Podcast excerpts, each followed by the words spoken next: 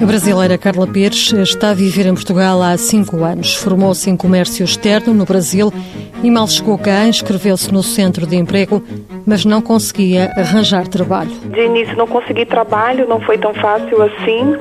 Então logo depois resolvi insistir. Às vezes também ser imigrante num país assim não é fácil, porque geralmente os trabalhos que são oferecidos são cabeleireiros, manicures, é, vendedoras de shopping. Não é fácil a gente conseguir entrar numa empresa para poder ser funcionário ou uma assistente de marketing, mesmo que tenha uma formação. Depois de muito esperar, Carla soube de uma oportunidade na empresa Cozer, uma consultora internacional.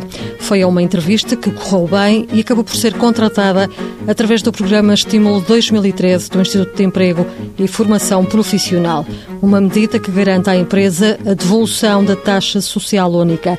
Carla Pires diz que está a gostar do trabalho que desenvolve. Eu faço adaptação de campanhas de marketing para o Brasil. Faço representação de empresas em eventos e network.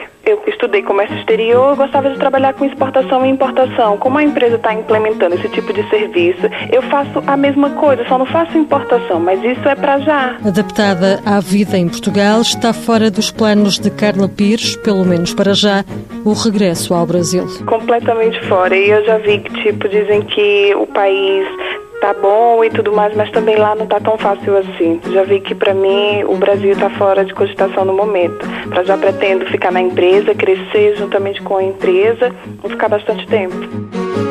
Mãos à obra, financiado pelo Estado português e pelo Programa Operacional de Assistência Técnica do Fundo Social Europeu, sob o lema Gerir, Conhecer e Intervir.